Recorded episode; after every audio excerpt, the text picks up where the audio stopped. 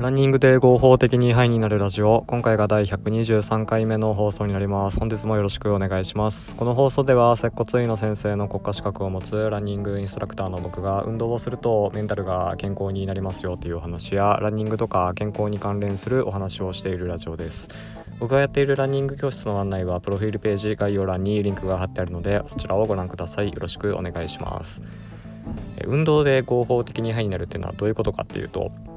え運動すると気分が良くなる物質が脳内で分泌されるんでそれによって、えー、こう気分がね前向きになったりとかストレス感じにくくなったりとかっていうそういう効果があります。で、えーと、うつ病の患者さんに対しては運動と薬はどっちも同じぐらいうつの症状を改善させるっていうことが分かってるんで、えー、運動を生活に取り入れて、えこう毎日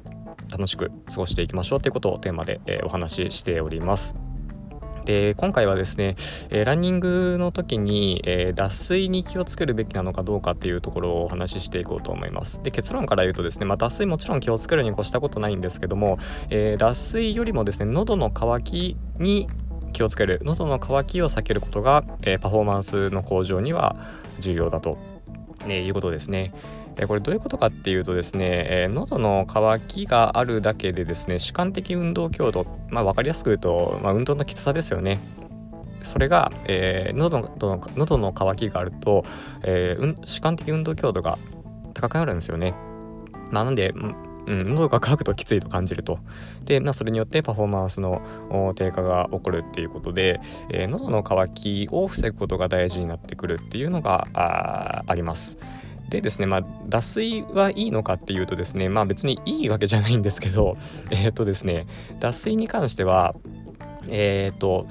なんていうんですかね、速いランナーほど、レース後のですね、その脱水によるうん度合いが多いんですよ。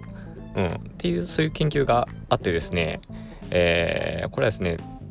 マラソンとかトライアスロン、あと自転車レースとか、まあ、そういう持久系のレースですよね。で、上位で合意しゴールした人ほど脱水の度合いが高い傾向にあるっていうことで、えー、モン・サン・ミッシェルマラソンではですね643人の完走者のうちタイムがサブ3以内のランナーはスタート時と比べて体重が平均3.1%減るということなんですよ。で、まあ、大体ねもちろんその脂肪とかもね消費は多少されるんですけどもう大体その1日2日で起こる体重の増減ってほとんど水分なんですよねだからあと体重の平均の3.1%がね、スタート当時と比べて減ってるってことは、まあ、これほ,、まあ、ほぼほぼ水分と考えてもらっていいですよ。で一方ですね、えー、と4時間以上かかってるランナーの人っていうのは平均どれだけ減ってるかっていうとスタート時と比べて平均1.8%しか減ってないんですよ。タイムが3時間以内の人はあスタート時と比べて体重平均3.2%減ってて4時間以上の人は1.8%しか減ってないんですね。ってことで脱水の度合いで言えば全然トップランナーの方が脱水の度合いは高いんですけどでも早いじゃないですか。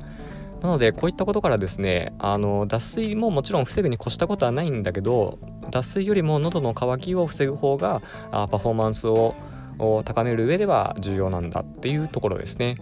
まあ、なので、えーと、喉の渇きをね防ぐっていうのがあ大事なんで是非ですね給水あるじゃないですかあのエイドステーションで、ぜひですね、水を取るようにしてほしいですね。はい。ということで、えー、今回はですね、脱水が、脱水があやばいのかっていうことをお話ししたんですけれども、えー、結論から言うと脱水よりも喉の渇きの方が重要だということですね。